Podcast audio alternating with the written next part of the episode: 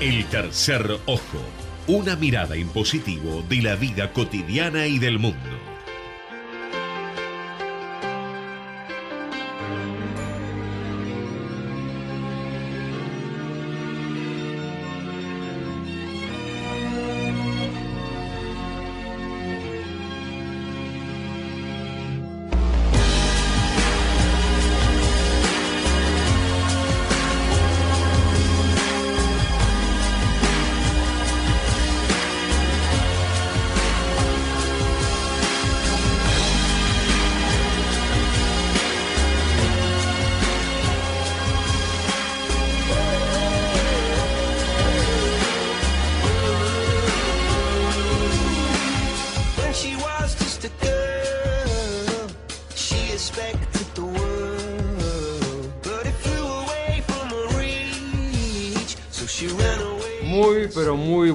Tardes. Ya cuando escuchen esta voz tan clara y tan serena en el aire, ustedes, nuestros queridos acompañantes de esta ruta de los miércoles al atardecer, saben que estamos en el tercer ojo, escuchando por Ecomedios AM 1220 el programa número 349, fin de mayo. Se acabó la semana de mayo, empezamos en junio.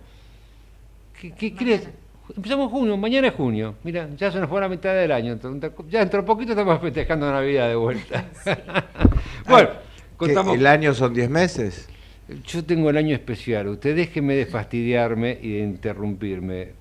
Ustedes escucharon la voz de Fabio Ardua, que es acá el alma mater del programa. Nos acompaña Felicita Sargüello, la voz femenina y encantadora del aire. Oscar Cesaretti está haciendo la locución como corresponde. Extrañamos a Juan Carlos Chelano, extrañamos a Augusto Bueje Muñoz, ya lo vamos a citar nuevamente, y extrañamos a ustedes que no nos han mandado mensajes últimamente, pero los tenemos en nuestro corazón. Hoy es un día muy especial, no por ser el último día de mayo, por ser 31, ni por ser el programa 349, sino porque vamos a festejar el cumpleaños al aire del mejor comentarista de arte, de teatro. Sí, no solo cine, ¿eh? Él- ya va a arte, escultura, se va prolongando, además de gran profesional de la sindicatura, etcétera. Marcelo Villoldo, nuestro homenaje. Adelante, señor operador. Que los cumpla feliz, que los cumpla feliz, que los cumpla, Marcelo. que los cumpla feliz. Bueno, muchas gracias. Nuestro recuerdo para Marcelo y felices años que cumplís, que son muy pocos, así que no los vamos a decir. La envidia no vale acá, ¿verdad? Bueno, y se va mayo, es cierto. Oscar, y pregunto, ¿qué nos dejó mayo? La semana de mayo, las empanadas, los tamales, la comida Van pasando los meses y uno dice, bueno, ¿qué me dejó? ¿Qué hice? ¿Qué fue? ¿No? Un poco es una oportunidad para un balance, para mirar, para recordar. ¿Qué no había pasado antes de mayo y pasó en mayo? Bueno, son momentos de reflexión. No sé si felicitas tenés algo de esto. Uy, qué difícil. Para mí, mayo, sí, nada. Me llevo, me llevo una estadía en el campo maravillosa, por la cual no los pude, no los pude acompañar el miércoles pasado. Este, pero bueno, mayo, mayo es un, es un mes que, no sé, a mí me recuerda la canción de infantil de una tarde fresquita de mayo. Este, no sé, es, es un mes muy lindo. Me encanta el otoño, así que bueno, nada. Así estoy resfriada también. Mayo me dejó un resfrío. ¿Cuál es la provincia que más te atrae el otoño? La provincia que más me atrae. el ¿Dónde ot- vi- tendrías un otoño? ¿En qué provincia tendrías un otoño? Eh, ay, qué buena pregunta. Bueno, no. como es- todas las cosas que hago. La canción recomienda una, ¿no? ¿Qué canción? A ver, para. Otoño en Mendoza. Ah, Otoño en Mendoza. Tonado otoñal se llama en realidad. A mí me gusta igual el sur. El sur, me encanta el sur. Y los colores de- del otoño en el sur me parece maravilloso. Neuquén, Río Negro. Este, me encanta. Yo me iría para el sur. Muy bien. Votamos por otoño en Mendoza. Vos, Oscar, eh, Sí, ¿qué fue tu mayo? ¿Qué te quedó de mayo? Primero me ¿Qué quedó que es un mes, un mes largo, porque tiene 31 días. Sí. O sea que es un mes largo donde los gastos se van prolongando y los ingresos se van demorando. Salió como una poesía libre, métrica libre se llama esto. Peor en ese sentido, julio-agosto, que tenés dos seguidos de 31 días. ¿no? Sí, eso es una catástrofe. Es así. Muy, muy buena. Se ve que maneja bien el calendario. doctora. Claro que sí. Claro para mí, eh, abril es mi cumpleaños y mayo son las fiestas patrias, ¿no? No hay nada que hacer, Sí. son, son las fiestas y, y bueno, es todo, todo muy fuerte por ese lado. Bueno, vamos a empezar este mes de junio prontamente. Hay que trabajar, Fabián. Tenemos un tema, no, esto no Ah. es trabajo porque nos gusta. Tenemos un tema que hemos planteado hoy, le vamos a hacer un reportaje a, no reportaje, entrevista sería, porque me corrige mi hija Sofi que estudia comunicación y dice reportaje implica una entrevista y otras cosas más. Ah, mira. O sea, cuando es el diálogo, ¿eh? es un reportaje, es una entrevista. Entrevista. Cuando vos haces un reporte, podés poner la entrevista y otras fuentes Ah, que tenés que le den el contexto, el marco, etcétera. Bien por. Sofi, ahí. Entonces, hoy estamos con la entrevista a Felicita Sargüello, Yo. eh, múltiple personalidad, pero antes queríamos hacer una disquisición sobre la vocación profunda. Eh, el Ikiyagi, esta bueno, filosofía japonesa vinculada a encontrar el eje de la vida, distingue cuatro ámbitos. Uno sería la pasión. ¿Qué es la pasión? Lo que te gusta. Lo que te Sí. gusta es la pasión. Después dice, tenés la profesión. Sí. ¿Qué es la profesión? Lo que haces para vivir. Ok.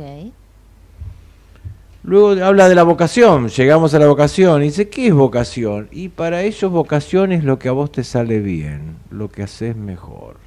Bien. Esa es la vocación. Y finalmente también habla de la misión.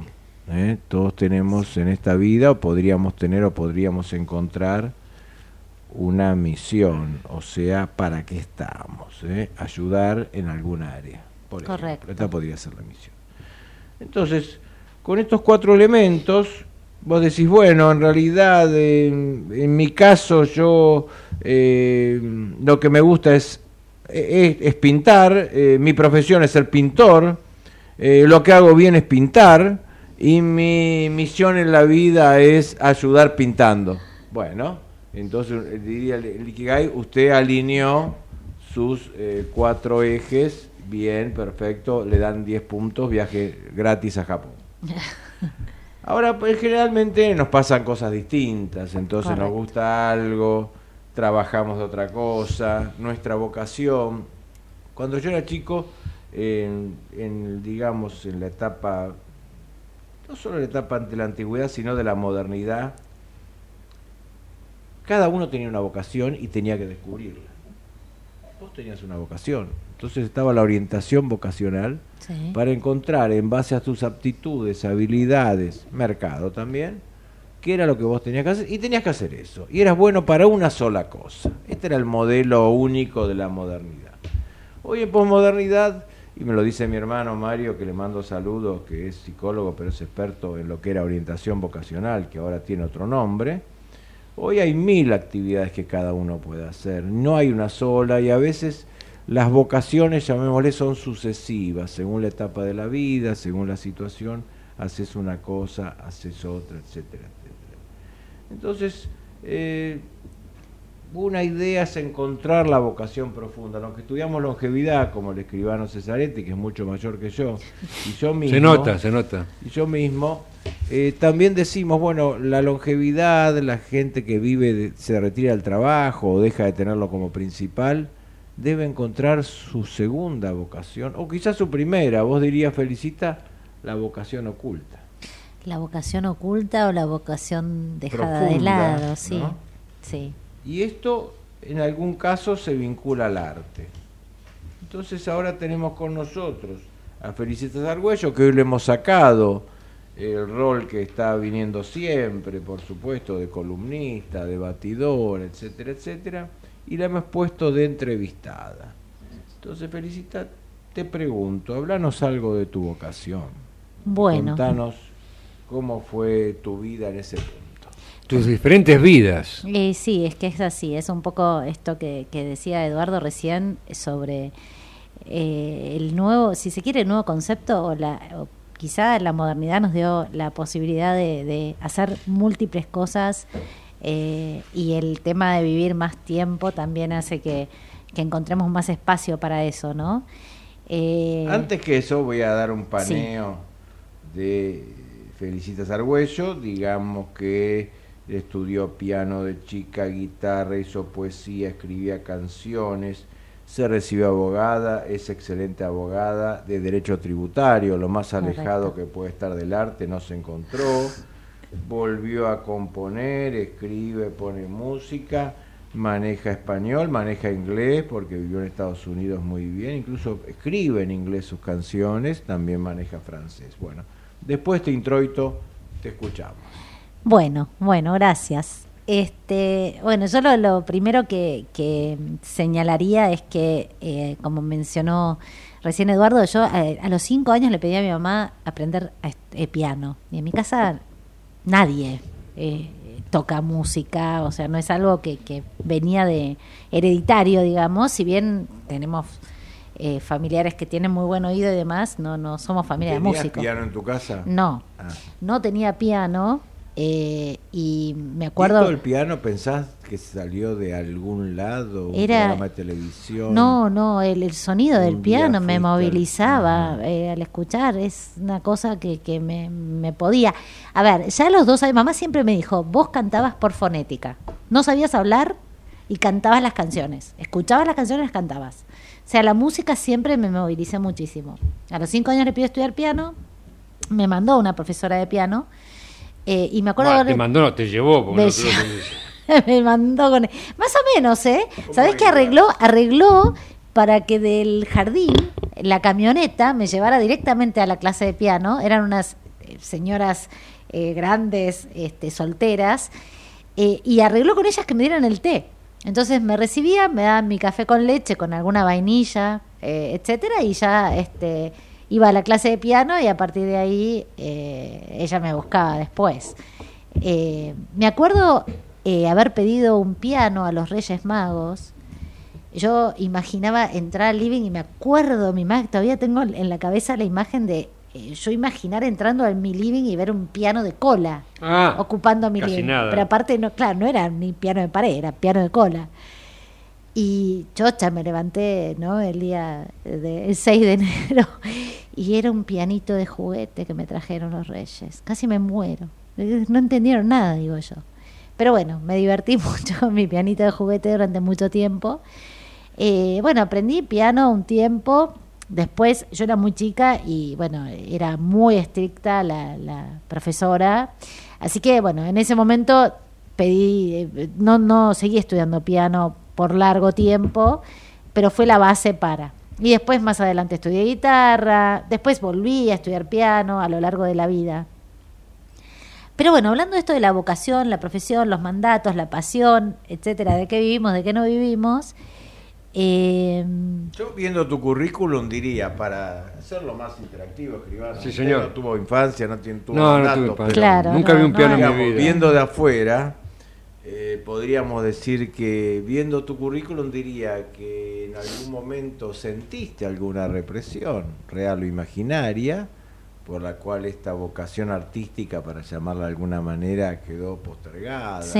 en letargo, y en otro momento esto volvió a aflorar. fue así. ¿Vos podrías estos momentos, si se Marcarlos. pueden contar, Sí, claro, yo vincularlos a algún hecho para que el oyente, porque a ver, nuestra idea es de tercer ojo, es que cada uno también puede identificar su propia historia personal, Sí, sí. menos el escribano que, como Que no tiene historia. No tiene historia. Eh, su propia historia personal con lo que le está pasando al entrevistado, era. Claro. Era entrevistado, sí. Yo creo que, eh, a ver, todos los seres humanos lo que buscamos es el afecto, la aprobación, el amor y demás. Y en mi casa eh, yo encontraba más aprobación y afecto y admiración. Yo era muy buena alumna también, en esa cosa más académica. Entonces, creo que a partir de eso, y no tanto, por ahí, me, digamos, me apoyaron, porque de hecho mi mamá, como digo, me llevó a piano y demás, pero no era lo que generaba la mayor admiración, el aplauso, si se quiere. Y creo que tuvo mucho que ver. Es más, yo recuerdo en séptimo grado, eh, hay dos momentos importantes y para mí son un momento clave. Eh, yo estuve en La Bandera, por un lado, y también fui protagonista de una comedia musical en- del colegio. Te aplaudieron, te aplaudieron más por la bandera que por la comedia. ¿Cuál era la Yo hice de Annie. Era Ajá. este nada, era el acto escolar, pero la verdad que estaba muy armado, ¿Era cantaba, protagónico era tuyo? protagónico Ah, y demás. Y fue como las dos cosas, como digo, los dos aspectos de mi vida, El mismo día. el mismo día, Bien. el mismo el mismo momento, porque fue fin de año, fue fin de año. Y a partir de ahí es como que yo empecé a darle cada vez más y más este, cabida a lo académico, digamos. Eh, y ¿Vos fui qué- dejando qué lo otro. era ese, Eso era séptimo grado. Último grado. En el- y en el secundario empecé a, a- por ahí a darle más bolilla a la parte. Sí, pero dos cosas. Lo que sí me pasaba, yo componía, pero sí, o sea, y, y de hecho mis canciones es el día de hoy que son, yo parto de una poesía y parto de algo que quiero expresar y decir y comunicar. Y ahí habla, eh, quizá lo de la vocación para mí tiene que ver con comunicar, mucho más que, o sea, para mí mi, mi misión es comunicar. Por eso la abogacía también, no tiene que ver mucho con la expresión, Bien, en misión te anoto comunicar. comunicar. Ayudar comunicando. Exacto. porque la misión Ayudar comunicando. ayudar, ¿no? Exactamente. Ayudar comunicando. Este, Bueno, en eso el escribano quizás tenga algo parecido. ¿Yo a quién ayudo, Fabián? Usted se equivoca, se equivoca de personaje, me No, parece. Usted no ejerce la misión, que es otra cosa. Ajá. Pero si tuviera una misión, Sí. ¿no sería comunicar por radio? Podría tener un programa de radio solo, por ejemplo. Cuatro horas solito, sin gente que ¿No me podría interrumpa. escucharlo aunque sea y hacer No, llamadas? no, usted le daría la posibilidad de ¿Podría escuchar. llamar o me censuraría? No, no, no, mientras no me interrumpa. Porque acá es un ejercicio difícil con, con Fabián, que es, acá hay un ritmo en la radio, pero él avanza. Entonces te pisa la conversación. Gracias a Dios, felicita que tiene otro timing, Ah, bueno, lo felicita, respeta no y nos orgullece Ah, no me- no me- no me su, su presencia. Te hago una pregunta. Sí. Estas canciones generalmente uno las, las eh, escribe en la etapa de la adolescencia, donde uno sufre como un perro en la adolescencia. sí y no. Tuve dos etapas, ¿eh? Eh, eh, una, una gran etapa de adolescencia. sufre toda etapa, Claro, escribano, después tuve la- el sufrimiento posterior. tampoco conoce el sufrimiento, pero. No, claro, entonces yo, yo voy a tratar, me sigue pisando, ¿eh? es una cosa. no. Déjeme introducir el- la idea, la, la palabra, el verbo divino. Perdón. Ok, voy a Que se llamar, borre, por favor, señor operador, borre. voy a llamar al arzobispo García Cuerva para que te eduque. Dale. Escuchame una, una cosilla. Bueno, las compartía con sus compañeras de. de- Claro, ahí está el tema. Yo la compartía con muy pocas personas. Entonces porque era me daba. secreta, era una me daba secreta. sí, era como. Era la masonería de la canción. Este, me daba pudor eh, cuando era más chica. Era como. Era eh, mostrar mi alma y mostrar mi ser y mostrar. eh, la verdad que las crisis y los mambos y todo lo que uno atraviesa eh, muy abiertamente, con lo cual para mí era mucha exposición. Y Eduardo me pregunta hasta el momento, eh, sí de inflexión fue cuando a los 19, 20 eh, empiezo una terapia con psicólogo, psicóloga. Una de las grandes cosas que me dijo ella, grandes digo porque me marcaron, me dijo, Fritas, todo esto de escribir y de, de andar atravesando, como indagando en las emociones, ¿te parece que te hace bien? Y ahí yo dije, no escribo más. Se terminó. Y fueron 20 años sin escribir.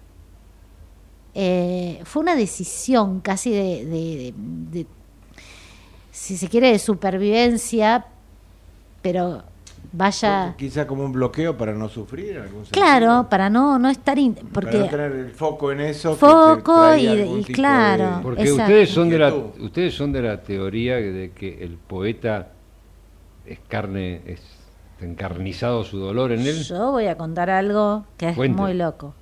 Yo soy descendiente, pariente de Leopoldo Lugones. Se, se tiró un flor de corchazo. Claro. Hablando- Encima, un día hablando, o sea, en terapia me dice, bueno, se pero suicidó, se digamos, suicidó. porque hay, hay que traducir el, el escribano. Estoy hablando en lunfa. Está en un argot, claro. Claro, se suicidó por amor No, impropio o para por este desamor, programa. por desamor. Eh, pero bueno, hay todo también una carga de, che, ¿qué onda esto de, de- de- de indagar en las emociones? Entonces ahí hice esa, como esa disociación y dejé de escribir, dejé de indagar, dejé de, de- Aparte, ojo, yo no Dejaste de sufrir entonces, Dejé de de, acuerdo sufrir, a la pero- psicóloga. Sí, pero a ver, es, es un proceso muy sanador eh, también escribir. O sea, ¿no? claro, pues eso es una forma de expresar, de, de- de expresar, sacarse de encima de la ¿Puedo decir valija. algo? ¿Cómo? ¿Puedo decir algo? No quiero pisar. Puede hacer algo. Obviamente, obviamente, perdón. Y la- los procesos internos de dolor hay que sacarlos para Exacto. que no sigan operando. Es como el duelo. Cuando haces un duelo Exacto. tenés que expresar, sacarlo, gritarlo, escribirlo, cantarlo, contarle a todos y va saliendo. Exacto. Si te lo dejas, no. ¿eh? Entonces, en esto eh, creo que el ejercicio de escribir es bueno por eso. Maravilloso. A mí me ha pasado de, de Es bueno. tener un dolor muy grande y empezar, porque me sale, me sale así como una velocidad y al momento de terminar es, ah, qué bueno, ya está. Es como- Ahora, después, ¿qué, hay que, ¿qué haces con ese paper? Hay que ver si. si Bueno, después lo hacemos a- canción. publicás, sale la canción o directamente decís, bueno, ya lo saqué. Después depende. viene el trabajo, el trabajo minucioso, que la diferencia al amateur del profesional de la escritura, que es la corrección. También. Ellos corrigen y corrigen y corrigen. Y una Pero tampoco palabra cambian 20 Hay que veces. ver. Claro, no hay que es- te voy a preguntar eso. Te, voy a- te iba- quería preguntar eso. Porque yo leí ahí que vos primero escribís la canción y después le pones música como regla. Como regla. Que en ¿no? general, sí. En general. Cuando vos escribís, pulís, seguís, la dejás, volvés al día siguiente, a la semana, como hacía Borges con sus poesías y que iba siempre corrigiendo. Hay de todo. O por ahí te salió y te salió redondita. Se podría mejorar, pero ya está. En todo caso, voy a otra. No, muchas veces sale redondita, igual alguna que otra palabra eh, puedo llegar a corregir, o porque no me gustó eh, lo que terminó saliendo, o porque en, en el fragor de la, de la escritura veo que se repite y no me gusta que se repitan mucho la- las palabras, algo que sea a propósito o un... Eh, y a veces me ha pasado de que, mm, o sea, escribir y que me quede medio por la mitad eh, y, y bueno, y por ahí terminarlo otro día. Y sí me ha pasado, por ejemplo, hablaste de canciones de la adolescencia. Hay una canción de, por ejemplo, que está, está grabada, eh, que era de la adolescencia y era una poesía. Y al convertirla en canción le faltaba algo más para hacer, eh, para estructurarla y que quede completa. Entonces, años después, 20 años después, le escribí una estrofa más. Este, Tengo- poniéndome en ese lugar que yo estaba, ¿no? Como que volví a ese lugar y dije, bueno, agreguemos esto. Tengo un comentario y una, y una conclusión muy divertida. La pregunta es, ¿las canciones son de las vivencias o no? Porque el otro estaba todo. escuchando, estaba escuchando circunstancialmente este César Banana Purredo, no sé qué hora sería, como las Sí. doce y pico de la noche. Dice, no, si todas las canciones fueran mis vivencias, no hubiese mantenido matrimonio durante Él 40 decía años. eso, claro, que su mujer, que su mujer le preguntaba, ¿esta para quién es? Claro, todo ese tipo de cosas. Entonces, bueno, él es un profesional de la escritura, es decir, Claro. en ese sentido, capaz, ¿verdad? Pero tal vez a uno, un amateur, escribe desde su, desde su dolor. Sí. ¿Dónde te ubicas? En la Hay de todo. Hay algunas que son vivencias, hay otras que están un poquito, hay otras que no, que son eh, ficción. Eh, pero ojo que no todo es vivencia. Hay mucho, en mi caso, hay Pues mucho- Sabina tiene que estar muerto, más Tengo o un, men- menos. Claro. tengo un mensaje de Carmen de Floresta. A ver. Y me dice, eh, felicitas, hablaste de cuando vos bloqueaste tu vocación. No como volví. Pero claro, no hablaste cómo volví. ¿Lo podés contar o es Sí, privado? obvio, no, sí, sí, puedo volver. Eh, puedo contarlo. A ver, eh, llegando a, a lo, a- si quiere, se quiere, la mitad de la vida, empecé a darme cuenta que había algo, empecé la verdad que a sentir mucho malestar, era como un malestar álmico, digo yo, eh, una sensación de estar perdiéndome eh, y como estar atrapada en, sí, en la materialidad, de alguna manera. Bien, ¿y en qué, qué te tenía atrapada, por ejemplo? Y estaba en la profesión, totalmente metida en eso, profesional, a full, este, a full, eh, familia, familia, hijos. ir, venir, y yo decía, a ver, esto queda acá. ¿Hay vida? Preguntaba. Hay vida, y no, y yo decía, un día, me decían que es muy dramático, pero digo, un día yo me voy a morir y nadie va a saber que yo escribía canciones. Nadie se va a enterar, o sea, me voy a ir con todo esto, ¿Qué hay me lo llevo. mío? ¿Qué hay adentro mío? Claro. Claro. Y, y empezó a hacer, o sea, de verdad empezó como a explotar adentro. Fue una sensación de que se gestaba algo adentro mío que, que no podía, que no podía frenar. Y a la vez yo dudaba si iba a poder volver a escribir. Yo digo, este talento para mí se perdió. Bueno, hay una autoestima importante porque cali- calificaste de talento. Eh, Y bueno, pues sí, perdón. sí, pero sí. La verdad que Eh. yo pensé, dije, esto ya está, no puedo, no puedo volver a componer. Escribano, ¿usted cómo lo calificaría si tuviera esa posibilidad y habilidad? Pero para mí sería casi un diamante. Un milagro.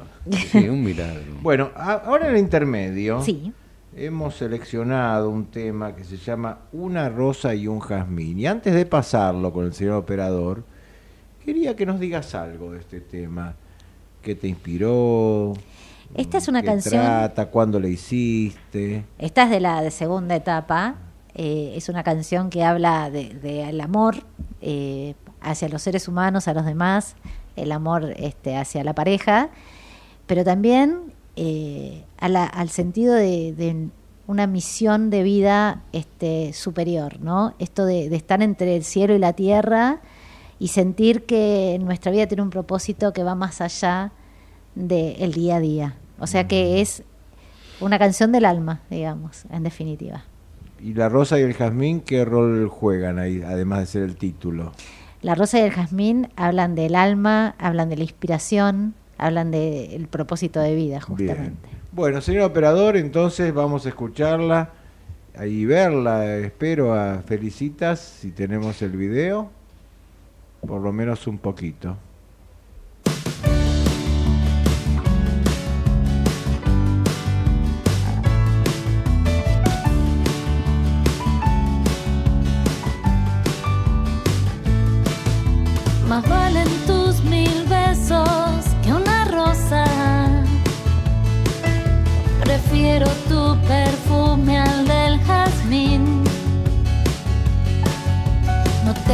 Más que viejas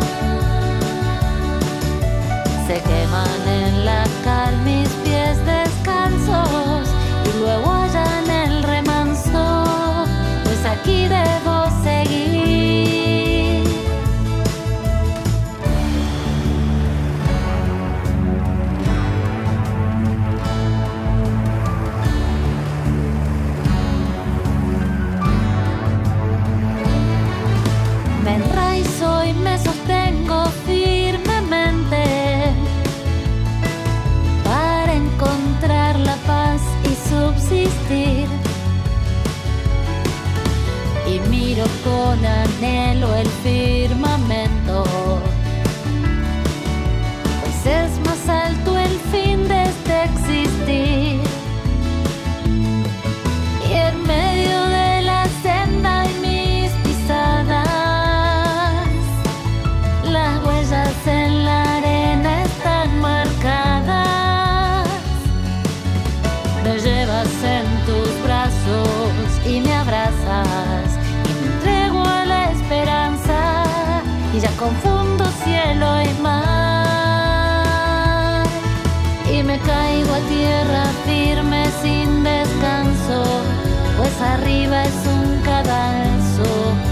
cuando aún hay que vivir.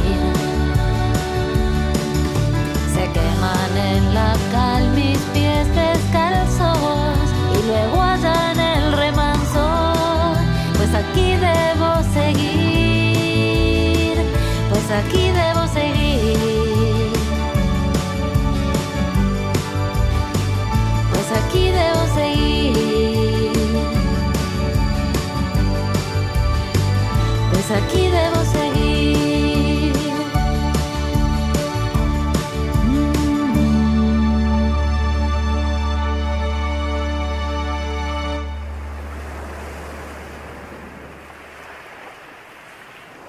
Ecomedios.com AM1220.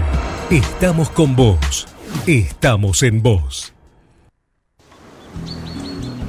La Posada Morado Ventos te espera en Pipa, la mejor playa del nordeste de Brasil, única por su bahía con delfines. 12 exclusivos departamentos estilo bungalows totalmente equipados sobre una pequeña colina con suave brisa constante en un predio de 5.000 metros cuadrados. Antes o después de la playa, descansa escuchando el canto de las aves en nuestras tres piscinas circulares. Podés venir con cualquiera de las vacunas aplicadas en Argentina. www.moradadosventos.com Morada Dos Ventos, Pipa. El primer lugar cuando decidas viajar. Informate en ecomedios.com. Seguinos en TikTok, arroba ecomedios 1220. El tercer ojo, un lugar para encontrarte con la cultura, el arte, la historia, la espiritualidad, las innovaciones, el deporte y la sociedad.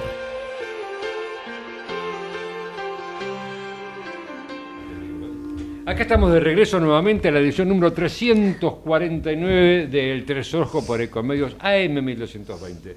Antes de continuar con el programa, le voy a hacer tres comentarios. Primera, hoy, 31 de mayo del 2023, es el Día Mundial sin Tabaco. A usted, Fabián, se lo digo porque así no se prende un cigarro cuando nos vamos. Se- Me parece horrible este día. Está muy bien que no se fume. pero no a nosotros. A los que no, no, a los que tragan el humo. Los que no tragan el humo no es fumar, está permitido. Es una interpretación un poco rebuscada, auto, autojustificable. Bueno, un día como hoy, en 1935, se creó un organismo que hay algún candidato a presidente que lo quiere destruir. ¿Se imagina qué organismo es? Minuto Odol. BCRA. Exactamente, doctora, felicita. Banco Hoy se creó, un día como hoy, se inauguró el Banco Central de la República Argentina, próximo objetivo del candidato Milei Sí. a ser destruido. Y un día como hoy, pero en 1933, tardaron realmente, se, se tomaron tranquilo, ¿eh? declararon monumento histórico nacional al Cabildo. La verdad que se pasaron bastante tiempo para declarar monumento histórico. Pensé que era una cosa más inmediata. Bueno, antes se usaba, después se hizo histórico. Claro. sí. Bueno, no, para decir algo. bueno, siempre Para molestar. Fabián, Para sí. molestar al escribano. Para molestar, ¿ves? La- nuestro, nuestro vínculo es un vínculo como el mosquito, ¿viste? Digo, ¿por qué viene el mosquito justo al oído ese? ¿O por qué el mosquito? Digo, habiendo tantas partes para joder el mosquito, digo, ¿por no va a joder al dedo gordo del pie? Digo, no, el mosquito viene encima. Fabián tiene uso de la palabra. Bueno, bueno, con esto de las canciones, que ya vamos a volver a Felicitas para preguntarle algunas cosas más, pero bueno, el programa tiene que seguir. Hemos pedido, con motivo de la Semana de Mayo, en otro- otros años, Felicitas te cuento, hacíamos representaciones de Mayo, uno, Ah. era, uno era un, representaba la posición de los españoles, otra de los criollos, bueno, esto fue derivando, fue simplificándose, y este año lo que hicimos fue una encuesta vinculada a las canciones patrias. Sacamos, es profeso el himno, porque el himno tiene esa fuerza sagrada tan importante que ganaría siempre, y alguien que no votara por el himno se consideraría un patria o algo horrible, Traidor, un traidor. traidor. Y bueno, entonces consultamos de cuatro canciones patrias, y vos que sos eh, experta en música, eh, vos me vas a decir a qué género pertenece en cada Ah, no canción. sé, eso ya. Y Vamos a ver. luego, eso- son preguntas y respuestas. ¿Vos querés, se- querés seguir eh, participando o te retirás? Yo quiero seguir Bien, participando. ok. sí. Y no te lo copies por... No te, no te No, no, no te con el chat GPT. No, no. Bien. ¿Cuál de estas canciones patrias es tu preferida? Dijimos cuatro. Uno, Aurora. ¿Qué tipo de música es No Aurora? me gusta Aurora, justo me aburre. No anticipes, Ah. eh, no es polies. Aurora. ¿Qué tipo de No, música te la es? debo, te la Es debo. una ópera. ¿Es una ópera, Es una ópera, exacto. Mirá. Bien. Dos, Saludo a la bandera. ¿Cuál es el saludo de la bandera? Salve Argentina. No, esa me gusta. de- Mi patria. Tres, Marcha de San. Lorenzo. Es una marcha. ¿Por qué la marcha de San marcha, Lorenzo sí. la tocan los ingleses y la tocan los argentinos? Bueno, tenemos para, y ver, también lo ¿quién sabemos. sabe? Yo, Yo, profesor, A ver, ¿Puedo niño, contestar? niño Oscar. ¿puedo contestar, profesor? ¿Paso adelante para contestar o contesto Desde el la banco? radio, tranqui. Porque la música es de un uruguayo. Y el hombre andaba corto de moneda y era el autor, entonces también se la vendió a los ingleses. Pero después el general, eh, ¿cómo, se llama? Ezeiza- ¿cómo se llama el aeropuerto de Seiza? Pistarini, Licciardi. Ministro El que- Pistarini. el que era ministro de guerra, pero era con R, creo también IPF, no puedo acordar ahora. Se autorizó el uso de la marcha de San Lorenzo por parte de la- del ejército alemán, que generalmente la utilizan, hay eh, concursos de bandas militares y muchos desfilan con, el ejército alemán, yo he visto en los videos, desfilan con la marcha de San Lorenzo. Y los ingleses la usan para el cambio de guardia en Buckingham. Bueno, hay muchos mitos con esto. Eh, Lo mío no es un mito, la sí, verdad. Sí es cierto que el autor, que creo que era correntino, eh, ¿El se la letrista ven- o la música? Se lo vendió a los ingleses. ¿El ¿Eso es verdad? el letrista También es cierto que el escritor argentino lo sigue usando. Y también existe el mito de que alguien autorizó a los alemanes a usarlo. Y alguien dice que cuando tomaron París eh, entraron Eh, con por el la, arco de triunfo con la marcha de San Lorenzo. con la marcha. Correcto. Son mitos o realidades. La Pero- marcha es muy poderosa. Es muy poderosa, es una marcha militar. Sí. Bien, y luego los 60 granaderos. Ese es más folclore. ¿No? Sí, pero es una canción patria. Es una cueca. Es una cueca. Es una cueca A ver, no, no, va a contar Felicita. A ver, Felicita, vamos, vamos. La vamos. letra, Vamos, la vamos. letra. Quiero elevar mi, ca- mi canto por esta santa de tradición. Sigan en el dial, no cambien el dial ni bajen el volumen. bueno, esperemos que nos salve la censura de YouTube. Bueno, Sí. muy bien. Bueno, entonces, Aurora, saludo a la bandera, Marcha San Lorenzo, los 60 ganaderos. Primero quiero tu opinión, Felicitas, como experta en música, en canciones. ¿Cuál te gusta más de las cuatro? De ese grupete, Sí. La de San Lorenzo. Marcha de San. Lorenzo, Sí. bien. Escribano Cesaretti, ¿cuál le gusta más? La marcha, la marcha. Eh, otras marchas me gustan más, pero dado que eh, eh, estoy muy Usted es acostado, un gran usted es un muy marchand. acostado el margen que nos deja, vamos con San Lorenzo. Bien, yo voto por Aurora. Ay, no. Eh, no, hay que ver Fede. Fede, ¿por quién votás? ¿Se durmió Fede? San Lorenzo. Bien, caramba. A ver, por favor, el operador si me salva. Ya estoy perdiendo 3 a 1. Subirana. Subirana. ¿Eh? Claro, no. Sí, no, pero de estas cuatro nada más. San Lorenzo, bueno, Subirana. Me retiro de la competencia y ganó San Lorenzo por unanimidad. Para que ganen por Claro. unanimidad. No, Bien. la que me gusta a mí es que amaba y que no se podía cantar de lo aguda que era es la de San Martín. Ah, bueno, Marcha de San Martín. ¿Cómo es?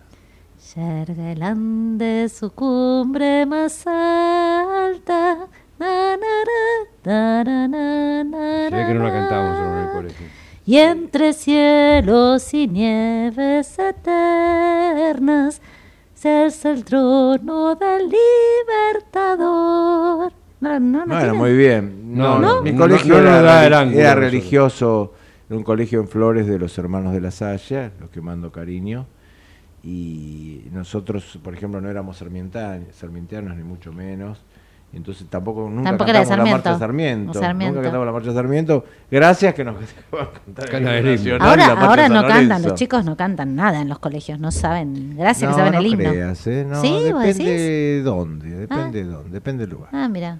Bueno, eh, como sea, entonces vos, Oscar, eh, ya dijiste, bueno, ¿quién creen que ganó de estas cuatro? Totalmente San Lorenzo, compañero. ¿Quién cree que salió segunda? Eh, Aurora. No. Eh, Yo creo que sí. ¿Sí? Eh, los granaderos. ¿Quién cree que salió tercero? ¿Me repite la pregunta, por favor? Sí, Marcha de San Lorenzo primera. La segunda, hay voto para Aurora y 60 granaderos. La tercera, saludo a la bandera o, o 60 granaderos. 60 granaderos fue la tercera. Y yo digo que saludo a la bandera. Bien, les digo cómo salió en el público, agradecemos mucho, tu- tuvimos cientos de mensajes, el escribano dice no nos escriben, nos escribieron. Claro, él quiere unas cartas de amor hacia él, la Universidad de San Pacho, esto es, más- autodestruya, como- es mucho más difícil de gestionar. Pero las preguntas las contestaron y tuvimos un 47% que apoyó la marcha de San Lorenzo. Aplausos, por favor, señor eh, operador. Bien. Pero muy cerca, muy cerca, salió Aurora. ¿Ah? Eh, muy bien, vamos bien, Cesaretti. Vamos Señor operador, no hay para el segundo. Veo que acá es como la canción de Ava, el que gana se lleva todo. bueno, ¿cuál salió tercera? A ver, Yo te dígame dije usted. los ¿Saludo a la 60. bandera o 60 granaderos? 60 granaderos, yo se lo dije, usted no toma nota. Yo dije, bueno, sí, sería 60 ¿Vos? granaderos, porque había dicho que era Lo segunda. siento, no. ¿No? No, saludo a la bandera. Bueno, todo Pero mal. muy cerca, muy cerca. Todo o sea, mal. ganaron como en la guerra Aurora, Aurora y San Lorenzo Ay, ganaron como en la a mí guerra. no me gusta la aurora. Y perdieron Como mal, guerra. pobrecitos. Saludo a la bandera y 60 granaderos. A mí 60 granaderos tiene una parte muy tierna, ¿no? Pido por esas almas que las bendiga nuestro Señor. Bueno, esa parte me, me impresiona. Se ve que el colegio religioso caló profundamente en su espíritu, Fabián. Pero Aurora es una ópera, yo voto por Aurora. Bueno, Pero muy bien. Bien. Bueno, gracias a Héctor, Fabián, Marión, Nora, Ricardo, Liliana, Néstor, Gabriela, Daniel, Gabriel, Susi, Eduardo, Susana, Eduardo, María Marta, Marcelo, Guillermo, Maxi, Rubén, Marcelo, Fernando, Marité, Marina, Pepe, Marcos, Saúl, Silvia, Ricardo, Walter, Víctor, Inés, Hugo, Vicky, Viviana, Leo, Graciela, Guillermo, María Laura Maru, Ismael, Silvia, Felicitas, Fernando, Guille, Pequi, Rubén, Beto y Aide. Muchas gracias. Y ahora sí, vamos a pasar a algo serio. La Universidad de San Pacho. Adelante, señor rector. ¿Qué pasa, Politi? Producción, Subirana, operador, presentación de la Universidad de San Pacho en la edición número 349 del Tercer Ojo.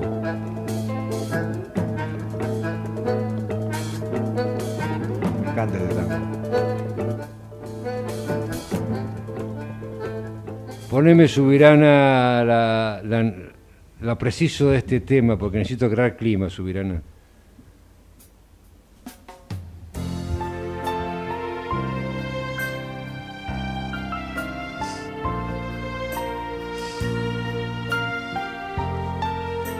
Estamos creando un clima romántico. Oye, muchacha.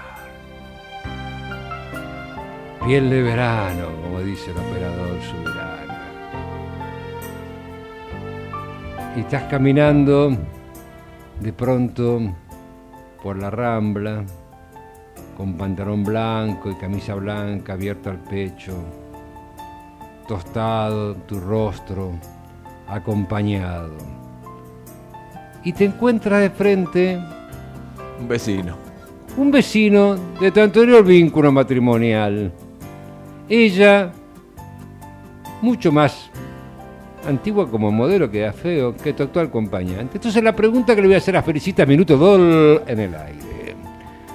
Como supongamos que la situación es inversa. Ella es la protagonista y va acompañado de un Vos, joven. Felicita, eh, es, Joven. un- es una tarea. Te, te contratamos como artista, tenés que hacer un Claro, entonces, ¿cómo, cómo lo presentás? Es decir, porque si fuera inverso seríamos nosotros, Eduardo, por ejemplo, digo, te presento por decir, de pronto, no sabe qué decir, mi novia a los 70 años. Eh, gritaron los muchachos. Perdón, eso es edadismo. A los 70 años se puede tener novio, casarse y tener hijos. Sí, Así está que bien, bueno, viejismo, usted Un poco más de respeto. De lado. este programa, edadismo Bueno. prohibido. Mi novio, mi novia. Entonces, pero el hombre tiene la, la- la- el escape, la línea de fuga, diciendo, te presento a mi mujer. Entonces, ¿Vos qué vas a decir? ¿Te presento a mi hombre? Es, queda como un No. objeto. Pero Bueno, ¿cuál ese- es el vínculo, Eh. perdón, entre las dos personas que Bueno, vienen? usted me va a decir, bueno, a ver, si es una relación, un- si una relación ocasional, te presento con el nombre. Ah, sí, así. Claro. Tal cual. No, Josefina, Josefina. Ahora, Laura. si- claro, si vos le querés dar un Marco. estatus, marco. un de- rol, sí. Un rol. Qué, qué- qué fácil. Se ve, se ve que usted estudió mucho, Fabián, en la facultad. Pero pregunto algo porque Sí. está en juego. ¿Es conviviente o no? Bueno, ahí, están las diferentes categorías. Ah. Pero ¿qué Ok, entiende usted por conviviente? Porque hay gente que hace, por ejemplo, un día de semana y luego rotation viernes y sábado, con suerte. Y eso no es convivencia. Eso no es convivencia. Más de la mitad del tiempo. Sí, sí, ¿no? totalmente. Por Bueno, lo menos cuatro días de Sí, siete. claro. Entonces, supo- su- Esto claro, va- para que se vean las miserias. No, no, bueno. Tiene mi su pareja, mi Bueno, pareja, Entonces, ¿cómo sería? ¿Cómo si es- está- por decir algo. Bueno, está. se dice mi pareja, te presento a mi pareja. Y si no, si recién empieza y es más joven, como corresponde, mi chico. Sí, ¿Por qué te queda mi chico. Sí, Se usa queda- mucho. Pero mi pareja es perfecto. ¿Conviviente o no conviviente? No importa. Ah, bueno, es un genérico. Sí, vos es un estás en un genérico. pareja. Bien. Entonces, vos no dirías, te presento a mi novio. ¿Y novio cuándo lo usarías, Felicita? Novio, Novio, mi novia. novio. Cuando tenías 16 No años. sé si cuando lo presento, quizá era una conversación así. Hablando de un tercero. Sí, habla- claro, bueno, sí, con mi novio fuimos a ver al cine, qué sé yo, pero, pero si lo estoy presentando, diría mi pareja. Pero presupone que son convivientes la palabra. pareja, ¿no? Amplia. No, para Si mí la es segunda amplio. salida, donde tomaron un café y van a ir a cenar. Nah, te presento a fulano. A José. eh, Josecito, Ah, claro. está bien. Pero veo que la hay un, todo un tema de ubicación con las presentaciones. Pero por Yo creo que supuesto. deben incor- incorporar las felicitas en la Universidad de San Pacho para hacer las conclusiones con Sí, un poco más sí, de, de rigor científico. Un poco de, enfoque, teoría, claro. sí, hay que darle teoría. a esto. No, no, bueno, pero esto no ha sido un día fácil para mí, me- no, no me estoy excusando, estoy diciendo la verdad, pero hay una dificultad y de, de expresar eh, ese vínculo, de volcarlo en palabras sin que sea comprometedor. Yo no le veo problema a la pareja. Pareja. No, bueno, siempre que haya un vínculo más o menos consolidado, si es eh, el fato. Ahora, un hombre presentando en igual situación Sí. a la mujer, ¿diría mi pareja? sí, ¿por qué o no? diría otra cosa? Pareja es, encima, encima es neutral. Está, digamos, Sí. No, Este, no no determina- tiene género. Ahora que estamos claro, está buenísimo. Bien. Pero ¿diría eso un hombre? Porque Sí. la mujer siempre va más por el compromiso, ¿no? En el esquema Pero tradicional. yo digo a pareja le veo cierto grado de compromiso. Sí, por eso. Hay, Sí, pareja hay muchísimo eso. compromiso. Claro, no, eso. pareja es el mayor Ah. compromiso posible. ¿Y vos no querés presentarla como compromiso? No, digo, el hombre siempre trata Quiere bajarle de el precio. que el Ah, compromiso bajar el- no se note Ah, tanto. bueno, con nombre. ¿No? Te presento a Felicitas. Te Después, Felicitas. se- se- che, ¿qué onda con Felicitas? Sí, está todo bien. Nada, bueno, será por WhatsApp después. Pero frente a ella es Felicitas. No hay que dar, ¿por qué hay que dar tanta No, no, explicación en no, la cara? claro. ¿No? No, no. no. Eso cuando te, te, te enfrentas... Para que la Universidad de San Pacho pueda investigarlo. Claro. Es cuando te encontrás... sin material. Claro, cuando te encontrás con alguien que, que te conoce tu anterior historia. Perfecto. Porque ahí es más choco. Ahora, si te, es el, el vecino ocasional que estaban compartiendo carpa en, en Mar del Plata y te lo encontrás de pronto caminando por el centro y dice, hola Pepe, ¿cómo te va? Bla, bla, Claro, bla, bla, bla, bla. Bueno, era ese tema, el tema muy, tema muy puntual, porque estábamos buscando una precisión en el uso del lenguaje, que es importante. Te estoy diciendo, Subirana, dale el corte, venime con el romanticismo de vuelta. Nos despedimos de la Universidad de San Pacho. Vicisitudes vinculares ha pasado con el éxito correspondiente a este programa. Gracias a todos. Seguimos en compañía de los artistas invitados. Pero muy bueno, escribano. Es tan bueno que es como una mamusca. O sea, viene en cajas. La caja es hermosa. Ahora, cuando llegás adentro. No hay nada, no había nada, perdón. Eh, era- no, pero está buena la pregunta. Yo el otro día preguntaba lo de dar gente que va de la mano por la calle también, ¿no? También jode con la pregunta. Pero eso no me lo deja investigar la Universidad de San Pacho. Están con eso negados. Pero bueno, acá estamos. Bueno, y nos quedan unos minutitos antes que. Como remamos, Fabián, ¿eh? Nos eche el operador, nos quedan unos minutitos. Para seguir un poco con el tema este de Felicitas, vos, por ejemplo, componés en inglés, Felicitas. Sí, y en francés ¿Pensás y portugués. en los dos idiomas? Porque Sí. La composición sale del alma, ¿no? Los sentimientos, las palabras, es lo mismo. Sí, sí. Eh, la canción nace en un idioma, ¿Y es por como qué que... nace en uno y no en otro? Ah, ¿Hay una a veces- explicación? ¿Hay un género que vos haces en inglés? Por ejemplo, vos decís, bueno, si hago música más tipo norteamericana la hago en inglés, si Sí. hago un folclore lo hago en español, ¿eso también marca un Sí, poco? a ver, el inglés y el castellano tienen distinta musicalidad. A veces depende un poco de la musicalidad de, de, de la canción. El estilo folk, por ejemplo, o tengo alguna de jazz, ¿Cómo definirías el estilo folk para un Es tipo medio- desprevenido? Eh, country, medio campesino, medio es muy típicamente americano. Bien. Este, Ese lo harías en inglés Ese sería en inglés. claro. A veces tiene que ver con algo que quiero, me gustaría que escuche el mundo entero eh, y que lo entienda. Por ejemplo, ¿te acordás que habíamos hablado? Hay una canción que se llama Hear My Rage, Escucha mi furia, que habla de la discriminación, la discriminación eh, de todo tipo, pero la discriminación por edad también, sobre todo. Eh, y esas son canciones que quiero que, que escuche el mundo. It Hurt es una canción que habla de, de la pobreza y la corrupción. Y yo digo, quiero que, que exceda al habla hispana, que la, la escuche el mundo entero, que la entienda el mundo entero. O sea, en algún sentido son canciones de protesta también, Muchas porque veces. veo que hay una parte que sería intimista, Sí, ¿no? sí, el sí, ser, sí. el- lo profundo, Muchas la lucha interior, ¿no? Sí. Por un lado. Y por otro lado, habría otras que son más sociales, Sí, de re. no aceptar un estado de cosas. y Totalmente. tratar- ¿Cuáles son cuáles, por ejemplo? Reali- alguna de cada una. Realidades criticadas es una canción de, de protesta sobre, sobre las cosas que no funcionan. Mirémonos una vez más. Habla de nosotros los argentinos y cómo tenemos que reencontrarnos. De hecho, empieza hablando de. eh, la- eh, empieza con la- algunas notas del himno nacional, la canción. Eh, bueno, Hear My Rage, como dije, es de la discriminación. Eh, hay muchas canciones de protesta. El faro de la libertad. El faro de la libertad habla de, tiene que ver con esto de ir hacia donde uno quiere ir, eh, más allá de lo que impone la sociedad y los demás, de cómo nos miran los demás, ¿no? Y cómo eso nos da libertad. En definitiva, es una libertad espiritual que nos otorga el hacer nuestro camino, ¿no? Esta de pobreza y corrupción es It Hurts. It duele. Hurts. Esa canción obtuvo una mención en un concurso en Inglaterra por la parte de letra. Este, veo que tenés algo sobre la grieta, contame. Esa es Mirémonos una vez más. Y la verdad que, eh, bueno, tiene algunas estrofas de José Hernández, de Martín Fierro. Empieza con eso, lo- los hermanos sean unidos, esa es la ley primera. Pues si entre ellos pelean, los devoran los de afuera. Eso lo, lo pongo en la canción y después evoluciona hacia esto de eh, que entre nosotros hay una grieta y que lo único que nos salva es que nos volvamos a mirar, ¿no? Y a encontrar este, a pesar de las diferencias. ¿Y hay algo de religiosidad? Tengo algunas canciones, bueno, sí, a ver, tengo cinco canciones que son infantiles más bien sobre los ángeles. Como saben, ya estuve entrevistada una vez, escribí un Sí, libro sí.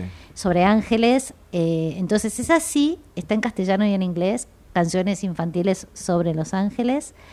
Y tengo escritas canciones, sí, eh, toda la etapa adolescente de mi búsqueda espiritual. Esas sí no las publiqué, quizá algún día las, las publique. ¿Y hoy te definirías como alguien creyente en algo?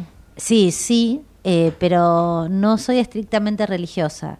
A mí me soy una profunda, eh, eh, yo soy convencida de que que todos los seres humanos tienen una capacidad espiritual eh, enorme y que todas las religiones y creencias, o la gran mayoría, tienen verdad. Eh, y lo importante es ir encontrando cuál es esa verdad eh, que nos que en definitiva nos sirve a todos cómo, cómo lo expongo digamos creo que el cerebro humano y la mente humana es incapaz de captar la inmensidad de la existencia eh, universal espiritual etcétera entonces todos eh, captamos partes de esa de esa sabiduría de hecho, una de mis canciones, eh, que es de la adolescencia, justamente dice, ¿cómo en Occidente, le hablo a Dios, quieres una cosa? Perdón, ¿cómo es que en Oriente quieres una cosa y en Occidente tu palabra es otra?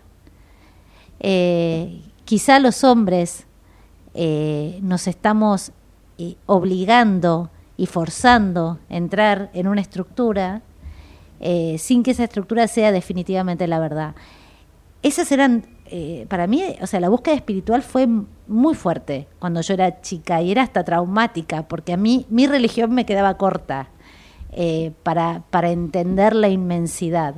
Entonces, eh, soy profundamente cristiana, porque aparte creo que por algo nacemos en, en un lugar, en un ámbito, este, y, y si, y si un día necesito acercarme, si se quiere, a alguna organización, probablemente vaya a aquella en donde yo me crié pero reconozco eh, la sabiduría enorme que hay en otras religiones y en otras creencias. no, no estás dispuesta a seguir el dogma. Eh, no, no estoy dispuesta a seguir el Si me dogma. decís que sí, es todo no, lo que no, me no estoy. antes no no, va, no, claro. es que, a ver, eh, en el libro de los ángeles, por ejemplo, yo leí el Corán, leí el tarot, el tarot, eh, Talmud. el Talmud y el tarot también. pero el Talmud, eh, y me puse a comparar qué era lo que se decía de los ángeles en una y otra eh, eh, creencia, inclusive, bueno, los hindúes también tienen una figura parecida. Eh, entonces, Los egipcios tienen un dios alado. mira, sí, claro, Un exacto. Bueno, por eso digo, Bueno, hay sabiduría en todos lados. Felicitas. Eh, te podemos buscar en Spotify, en YouTube, como Felicitas Argüello. Sí. Con ese nombre y ese apellido, lo tuyo ha sido un poco disruptivo, por lo menos para otro momento. Ahora no sé. Así que te felicito. ¿Cuál sería tu mensaje para una joven, un joven que tenga, o grande, que tenga realmente necesidad de una profesión, o presión, o mandato social por una profesión, pero que también sintiese que hay una vocación para explorar y para sacar... a- ¿Cómo sería un camino que vos le podrías indicar? El camino creo que es eh, siempre animarse, animarse a explorar esa profundidad que tenemos y a mostrarla y a integrarnos, ¿no? Eh, y bueno, como la canción que viene ahora, que para mí fue un punto, un punto de inflexión es It's never too late, nunca es demasiado tarde. Y esa, esa canción para mí fue determinante. En ese momento escribí y dije, "Sh, basta. Yo- O sea, no hay edad para esto. no hay edad. No hay edad. No, ni, ni muy chico ni muy grande. Es cuando es, es cuando el alma llama. Bueno, nos vamos, escribanos si le parece bien. Nos, vamos, con Felicitas Argüello, nunca es demasiado tarde, en la noche del miércoles 31 Muy de bien. mayo. Buena cena para todos. Buenas Muchas tardes, gracias. noches a todos. Gracias. Gracias, felicitas. Gracias.